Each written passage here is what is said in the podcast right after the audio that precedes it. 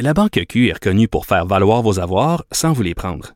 Mais quand vous pensez à votre premier compte bancaire, tu sais, dans le temps à l'école, vous faisiez vos dépôts avec vos scènes dans la petite enveloppe. Hmm, C'était bien beau. Mais avec le temps, ce vieux compte-là vous a coûté des milliers de dollars en frais, puis vous ne faites pas une scène d'intérêt. Avec la Banque Q, vous obtenez des intérêts élevés et aucun frais sur vos services bancaires courants. Autrement dit, ça fait pas mal plus de scènes dans votre enveloppe, ça. Banque Q, faites valoir vos avoirs. Visitez banqueq.ca pour en savoir plus.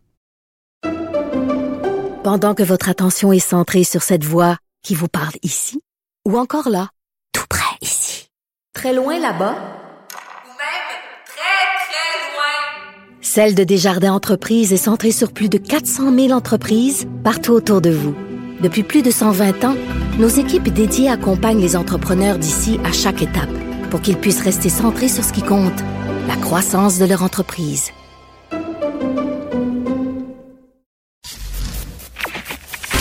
Durocher. Sophie Durocher. Sophie Durocher. Mon nom est Sophie Durocher. Sophie Durocher. Des opinions éclairantes qui font la différence. Cube Radio. Bonjour tout le monde, bon lundi. J'espère bien sûr que vous avez passé une excellente fin de semaine. Écoutez, c'est une date importante aujourd'hui. C'est à partir d'aujourd'hui que les Québécois âgés de 70 à 74 ans ont accès euh, au site pour prendre rendez-vous pour leur troisième dose de vaccin contre la COVID-19.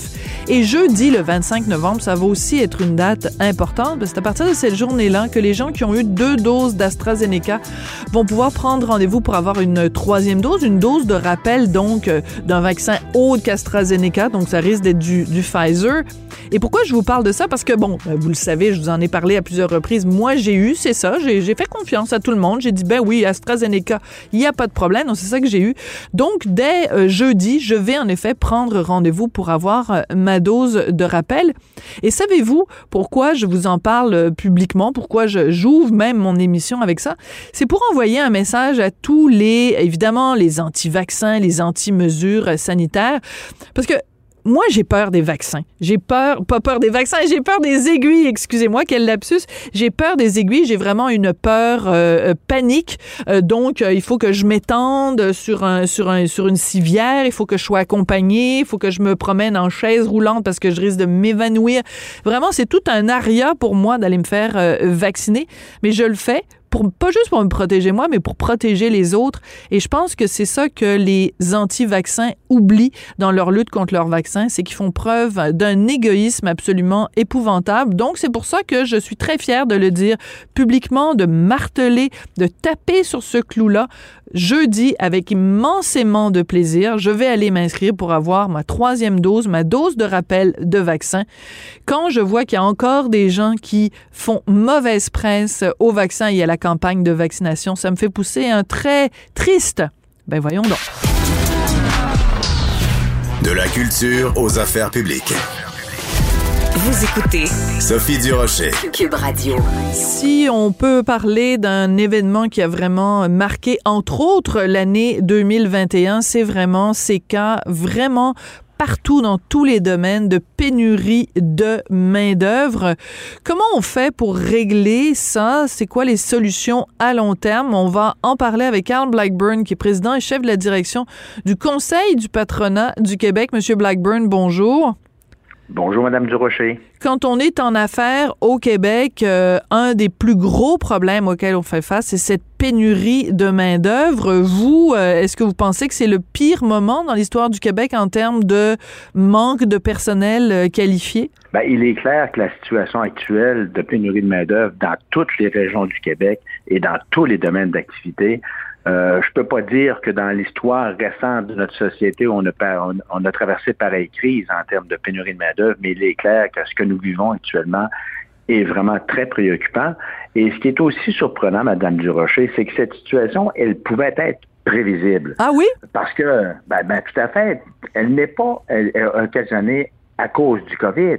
Elle est occasionnée en raison de notre courbe démographique qui est vieillissante. Et dès 2017, mais même avant, mais dès 2017, le gouvernement savait que d'ici 2026, nous aurions besoin de 1 million 400 000 travailleurs pour remplacer ceux qui allaient prendre leur retraite. Alors malheureusement, euh, la situation dans laquelle on est euh, s'est détériorée en lien avec les fermetures des frontières, ce qui fait qu'aujourd'hui, la situation est pire que ce que c'était avant le début de la pandémie. On en a encore au moins pour une dizaine d'années de connaître cette situation qui va être très difficile sur les entrepreneurs actuellement, qui vont manquer de personnel. Mais est-ce que ça peut être attribué, cette pénurie de main-d'œuvre, uniquement au fait que la population vieillit et qu'il y a donc euh, un déficit, c'est-à-dire qu'il y a plus de gens qui partent à la retraite que de gens qui font leur entrée sur le marché du travail? Euh, est-ce que c'est vraiment, ça peut être, c'est vraiment le seul facteur ou le facteur le plus important selon vous? C'est le facteur le plus important. À titre d'exemple, pour remplacer les 1 400 000 travailleurs, travailleurs qui allaient prendre leur retraite d'ici 2026, il y a trois grands bassins, si je peux m'exprimer ainsi, pour venir les combler. D'abord, dans un premier temps, environ pour 50% Et ça, encore une fois, c'est les chiffres du ministère de l'Emploi en 2017. Alors, 50% des besoins seraient comblés par les étudiants ou ceux qui sont à l'école en formation ou en rehaussement de compétences. Un 25% lui, va être comblé par des gens qui sont un peu plus éloignés du marché du travail. Euh, les gens en situation de handicap, les Premières Nations, les femmes dans certains secteurs, les travailleurs plus expérimentés qui désiraient continuer de travailler au-delà de 65 ans, euh, les gens judiciarisés. Alors, ce groupe là peut combler pour 25% des besoins. Un 3% peut être attribuable à la robotisation, à la technologie. Mhm. Et 22% lui, devait être euh, euh, provenir de l'immigration. Voilà. Et le chiffre, le chiffre identifié en 2017 était 64 000 immigrants par année. Malheureusement, depuis ce temps-là, on n'a jamais dépassé 53. Et à titre d'exemple, en 2019, c'est 44 000 immigrants qui sont arrivés au Québec. En 2020, c'est 31 000. En 2021, peut-être qu'on va frôler le 21 ou 22 000. Donc, on accumule un retard année après année. Et en plus, avec euh, les chicanes de juridiction entre le Québec et le fédéral sur le dossier de l'immigration. Ah, ça, ça aide pas. Ralentir le processus. Ça aide pas. En même temps, M. Blackburn, il y a plein de gens, je pense par exemple à des gens comme euh, Jean-François Lisée, euh, par exemple, ex-chef du PQ. Il y a plein de gens qui disent, bon, le Conseil du patronat, ben, vous n'êtes pas le seul, évidemment, demande qu'on augmente les seuils d'immigration, ou au, moins qu'on respecte les cibles qu'on s'était fixées. Mais en même temps, ils disent ces gens-là, ben, ça n'est pas une solution à tous les problèmes parce que pour chaque immigrant qui vient ici au Québec et qui, en effet, comble un certain euh, manque de main-d'œuvre, ben, pour chaque immigrant, ça prend aussi toutes sortes de professionnels qui travaillent autour. Ça prend mettons, l'immigrant, il vient ici, il y a des enfants, ben ça prend des professeurs pour enseigner à ses enfants à l'école. Euh, cette personne-là, elle se nourrit, donc ça prend des gens pour à l'épicerie qui vont travailler pour nourrir cet immigrant-là. Donc, à chaque, à chaque fois qu'il y a un emploi qui, qui est créé ici par l'apport de main-d'œuvre de l'immigration, ben ça crée une demande aussi de main-d'œuvre autour. Qu'est-ce que vous répondez à cet argument-là? Ben, D'abord, j'ai beaucoup de respect pour M. Lisée, mais vous comprendrez que je ne suis pas, mais d'aucune façon d'accord avec l'analyse qu'il fait de la situation. C'est comme si on devrait arrêter de faire des bébés comme société parce que les bébés vont aller à l'école, ils vont avoir besoin d'avoir des services, ils vont devoir manger. Donc, on va se laisser mourir à petit feu comme société. Alors ça, c'est la position de M. Lisée, mais c'est pas l'ambition que moi je poursuis pour le Québec. Le Québec, nous sommes une société qui est forte, mais malheureusement, avec le taux de natalité qui est si bas chez nous actuellement, que si on ne fait rien, on va finir par disparaître comme peuple parce que malheureusement, on va diminuer notre nombre par rapport à l'ensemble de ceux qui vont euh, qui sont nos voisins. Alors, l'immigration, vous avez raison, n'est pas la solution à toutes les situations, mais l'immigration est nul doute une solution que nous devons utiliser pour notre société et également pour notre économie, parce que malheureusement, ceux et celles qui pensent que la pénurie de main-d'œuvre, Madame Durocher, c'est une bonne nouvelle parce que les salaires vont augmenter, malheureusement, font fausse route. C'est une catastrophe économique. Oui, un cauchemar. Hein? Il y a vraiment ah les, termes qui sont utilisés sont des termes très apocalyptiques, là, un cauchemar. Et c'est sûr que quand on est euh, président euh, d'entreprise, quand on est entrepreneur, chef d'entreprise, euh, c'est un, problème énorme. Je voyais, par exemple, dans un, dans un dossier que le journal publiait en, fin de semaine, il y a même des, des compagnies où ils voulaient justement créer, mettons, ouvrir une nouvelle usine où ils ont ont mis au point de technologie, ils veulent pouvoir l'utiliser. Ben non, il n'y a pas le personnel qu'il faut. Donc, ça va du Tim Horton qui est obligé de fermer ses portes parce qu'il n'y a personne pour faire des beignes à une entreprise euh, euh, multinationale qui peut pas ouvrir une nouvelle usine parce qu'on manque de bras puis de mains. Ben, tout à fait. Et la pénurie de main-d'œuvre et ou l'immigration, ce n'est pas seulement du cheap labor. Vous avez raison de le mentionner. Celle-ci affecte tous les secteurs de notre économie que ce soit les secteurs de santé, que le gouvernement, c'est l'employeur, c'est lui qui est directement affecté, les secteurs de l'éducation, les secteurs agricoles, de commerce de détail, mais également des secteurs de fine pointe technologique, comme par exemple les jeux vidéo, la technologie. Il y a des besoins dans tous les secteurs, Madame Durocher, et ceux-ci varient de salaires pouvant osciller entre 30 ou 40 000 dollars jusqu'à 250 000 dollars. Alors, il y en a pour tous les goûts.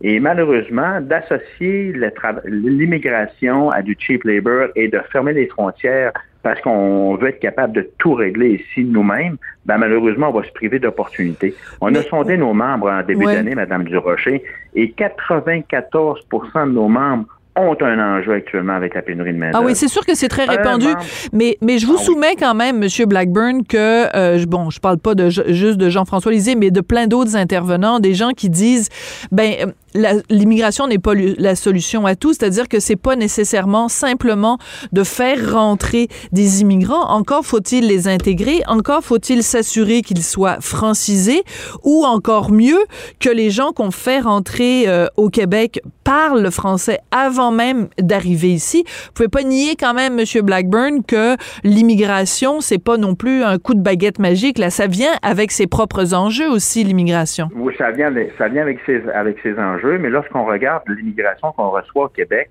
65% euh, c'est de l'immigration économique, 35 c'est de la réunification familiale ou de l'immigration communautaire ou des réfugiés politiques.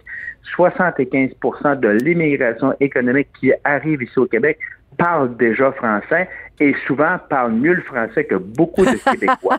ah, ça là-dessus, vous, on se rejoint là-dessus. On se rejoint là-dessus. C'est une hein. réalité. Ah ça, c'est une réalité qui est indéniable. Mais encore une fois, je le répète, l'immigration n'est pas la seule solution pour nous aider à faire face à la pénurie de main-d'œuvre. Nous en avons dressé dix solutions qui, si elles sont utilisées tous ensemble, et non un choix de menu, là, j'en prends une qui fait mon affaire et je prends pas l'autre. Non. Si on utilise les dix solutions que le CPQ a proposé, on pense, nous, qu'à court, moyen et long terme, on va solutionner la pénurie de main-d'œuvre.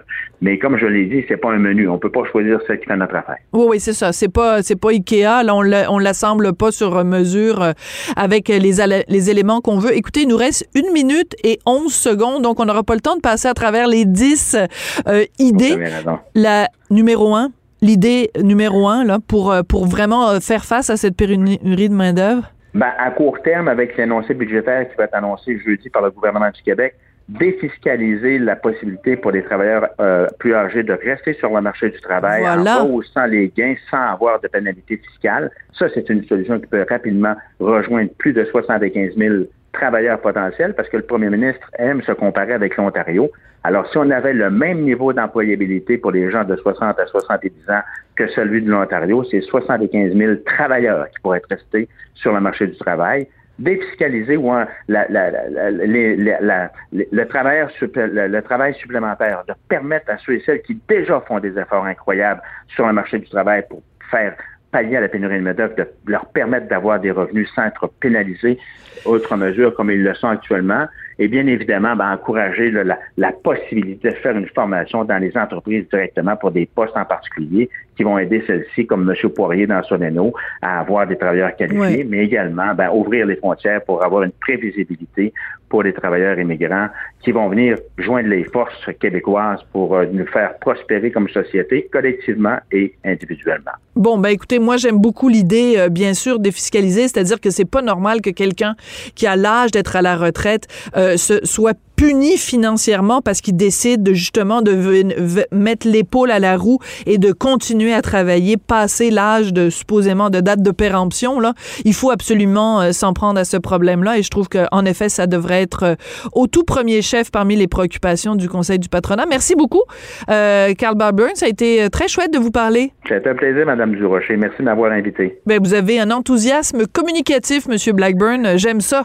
Ben, on aura l'occasion de se reprendre. Si vous le voulez bien, ça va me faire toujours plaisir. Avec plaisir, Carl Blackburn, président, chef de la direction du Conseil du patronat du Québec sur euh, des solutions pour cette pénurie criante de main-d'œuvre que certains décrivent vraiment comme un cauchemar.